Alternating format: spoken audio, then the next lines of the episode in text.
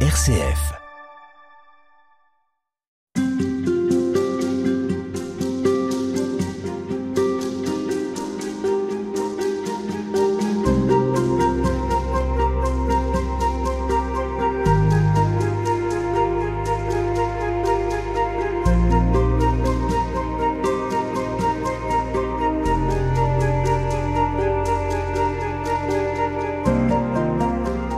Sommes avec le Père Patrick Royanet cette semaine et nous creusons ce qu'est la prière, ou plutôt ce qu'elle n'est pas à partir d'un livre intitulé Et tu ne réponds pas, théologie de la prière aux éditions Salvator. Père Patrick Royanet, au fond, euh, votre livre, c'est une recherche de ce qu'est être un disciple de Dieu. Comment est-ce qu'on peut suivre le Christ et comment est-ce qu'on peut avoir une vie spirituelle? Alors, je me suis arrêtée sur une expression qui m'a intéressée, c'est celle selon laquelle la prière est une réponse à une provocation. Qui nous provoque et Qu'est-ce que cela suppose de notre part? Euh, Lorsque j'emploie le mot provocation, je l'emploie dans un sens étymologique, même si évidemment, euh, en français, euh, c'est ce que nous entendons, quelqu'un nous provoque. Mais dans un sens étymologique, ça veut dire être appelé par devant, provocare, hein, où on entend le mot vocation, tellement important, même si il a été, on pourrait dire, technicisé et en ce sens peut-être dévoyé, et nous sommes appelés par devant.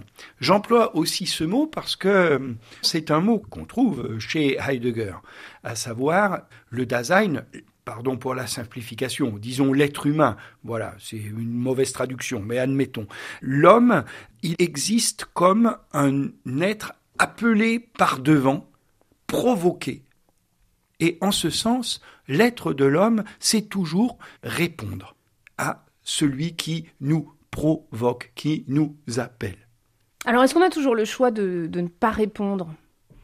Parce que si vraiment ce désir est suscité en nous, si véritablement on pressent qu'il y a quelque chose, est-ce qu'au fond la liberté de l'homme, elle est toujours présente à ne pas s'agenouiller, à ne pas penser que Dieu pourrait être euh, là avec nous? Je, ne sais pas si c'est d'abord une question de liberté. Quand on est en face de l'amour, est-ce que euh, euh, la question se pose j'ai envie de répondre ou j'ai pas envie de répondre? Voilà, euh, quand euh, vous êtes avec des enfants, vos enfants, ils vous provoquent à l'amour et euh, évidemment que vous êtes libre, mais votre liberté n'est pas de leur dire bah non, toi tu me provoques à l'amour, mais je, ne t'aimerai pas. c'est pas en ce sens que ça fonctionne. Donc si c'est l'amour qui nous appelle, eh bien la question c'est est-ce que je peux entendre qu'être homme, être femme, c'est être provoqué par l'amour.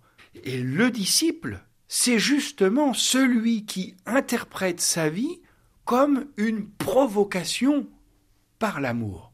Hein. être le disciple, c'est celui qui a reconnu, comme dit le début de la première lettre de Jean, c'est celui qui a reconnu que Dieu nous aime, que Dieu le premier nous a aimés et qui fait de sa vie une réponse. Voilà. Alors ici, c'est effectivement l'originalité de la vie chrétienne, peut-être d'un certain nombre d'autres croyances religieuses, c'est la vie, c'est une réponse parce que l'amour en premier nous a éveillés. Ce qui est curieux, c'est que l'amour en premier nous a éveillés, mais ensuite vous le disiez, on reste en silence. On est face à ce silence qui est quand même vertigineux, on peut le dire qui est décourageant parfois, qui peut sembler un non-sens. Pourquoi Dieu m'appelle-t-il pour ensuite me laisser parfois avec le sentiment d'être seul? Comment vous, vous comprenez ce silence de Dieu? Et puis, ce que je trouve intéressant dans votre livre aussi, c'est que vous revenez sur cette expression qui est devenue véritablement un lieu commun, ce dialogue avec Dieu. Euh, vous voyez, on suppose le temps dans la relation avec Dieu. Alors d'abord, Dieu nous provoque à l'amour, puis Dieu nous laisse dans le silence par rapport à nos moments où nous nous l'interrogeons, etc. Bien sûr, nous, nous ne pouvons penser les choses que dans le temps. Mais quand même, euh, je crois que si on essaye de penser Dieu comme le présent qu'il est, à tous les sens du terme, le cadeau qu'il est, l'actualité qu'il est, si Dieu est présent, alors c'est en même temps qu'il nous provoque à l'amour et en même temps qu'il ne cesse de nous accompagner tous les jours de notre vie, de telle sorte que, dans le silence auquel le croyant est confronté dans la prière, il faut essayer d'entendre l'appel originel. C'est-à-dire, il n'y a pas d'abord, il y a très longtemps, au commencement du monde, Dieu appelle, puis après il se tait. Il y a de tout temps, Dieu ne fait qu'une seule chose, aimer, appeler. Il ne fait que créer, sauver, etc. De tout temps, Dieu appelle. Et nous sommes dans le silence parce que la parole proférée par Dieu comme appel c'est d'un certain point de vue nous-mêmes. Et le mot Dieu, il faut essayer de le comprendre de telle sorte que il soit toujours synonyme de don, d'amour. Alors, une fois que Dieu donne, il n'arrête pas de donner.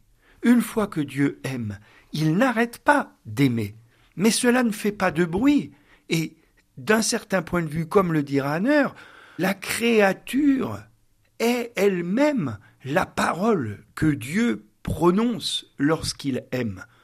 Il ne faut pas trop imaginer que Dieu devrait parler euh, toutes les 15 secondes pour répondre à ma question, à ceci ou à cela.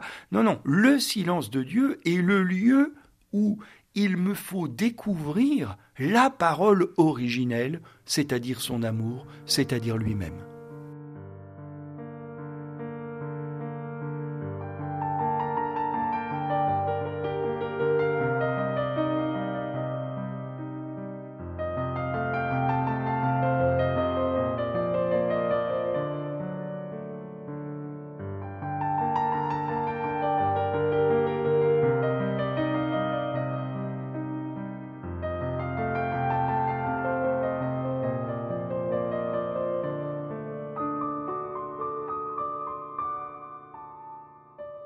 Alors finalement, est-ce que la prière nous comble par cet amour de Dieu ou est-ce que au contraire, dans cette prière, par ce silence, on va creuser le manque? Est-ce qu'il n'y a pas un peu un paradoxe dans cet amour tout entier? Dieu qui se donne Est-ce que vous vous rendez compte de ce que vous nous dites?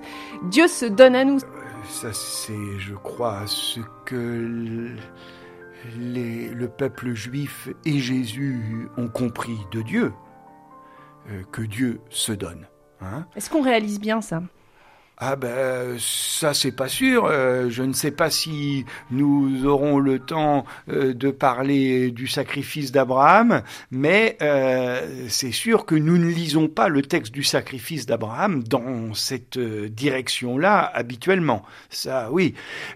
Alors pour revenir sur l'histoire de, de est-ce que est-ce que de ce paradoxe, est-ce que la prière nous comble ou est-ce qu'au contraire la prière creuse un manque? Je crois que si vous voulez aimer quelqu'un, vous ne pouvez pas vous imposer à lui, vous ne pouvez pas l'étouffer de votre présence.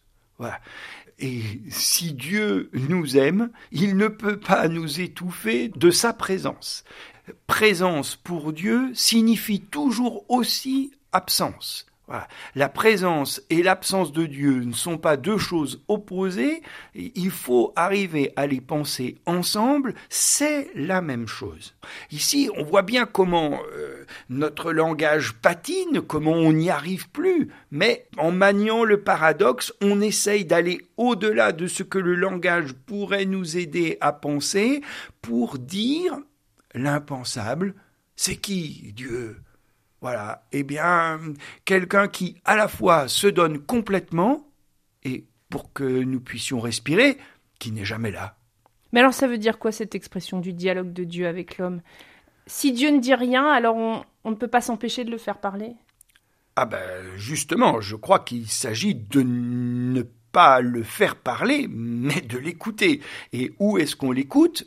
Justement dans le recueil d'une parole originelle son amour, quelque chose comme ça. Hein. Si on fait parler Dieu, si nous sommes les ventriloques du bon Dieu, comme dit Nietzsche, on est en pleine illusion, effectivement. Est-ce que c'est ce silence qui fait dire euh, aux hommes qu'on peut très bien vivre sans Dieu? Et même des chrétiens d'ailleurs le disent, on vit sans Dieu et au fond on n'a pas cette nécessité de prier. Je crois que ce qui nous permet de vivre sans Dieu, c'est le fait que la création est réussie. Et sans prier. Alors, mais la, la, la prière, c'est pas un truc euh, qu'il faut faire au sens où, comme nous le disions tout à l'heure, euh, l'amour, euh, on est libre ou on n'est pas libre, on doit ou on peut pas. L'amour, ça s'impose, mais tant qu'on n'a pas connu l'amour, comme le dit encore la première lettre de Jean, ah, on ne peut pas y répondre. Hein C'est les carmélites de Mazille qui ont mis sur leur mur Nous avons connu l'amour. Voilà. Eh bien, en citant la première lettre de Jean, mais si nous n'avons pas expérimenté la vie comme le lieu d'un amour qui se donne, bah, euh, ça n'a pas de sens de prier, ça n'a pas de sens d'imaginer notre vie comme une réponse. Donc écouter, suivre, devenir autre, c'est ça le chemin Devenir autre, euh, je ne sais pas en quel sens il faut l'entendre, mais il est sûr que l'aventure pour essayer de, de quêter la parole originelle nous transforme.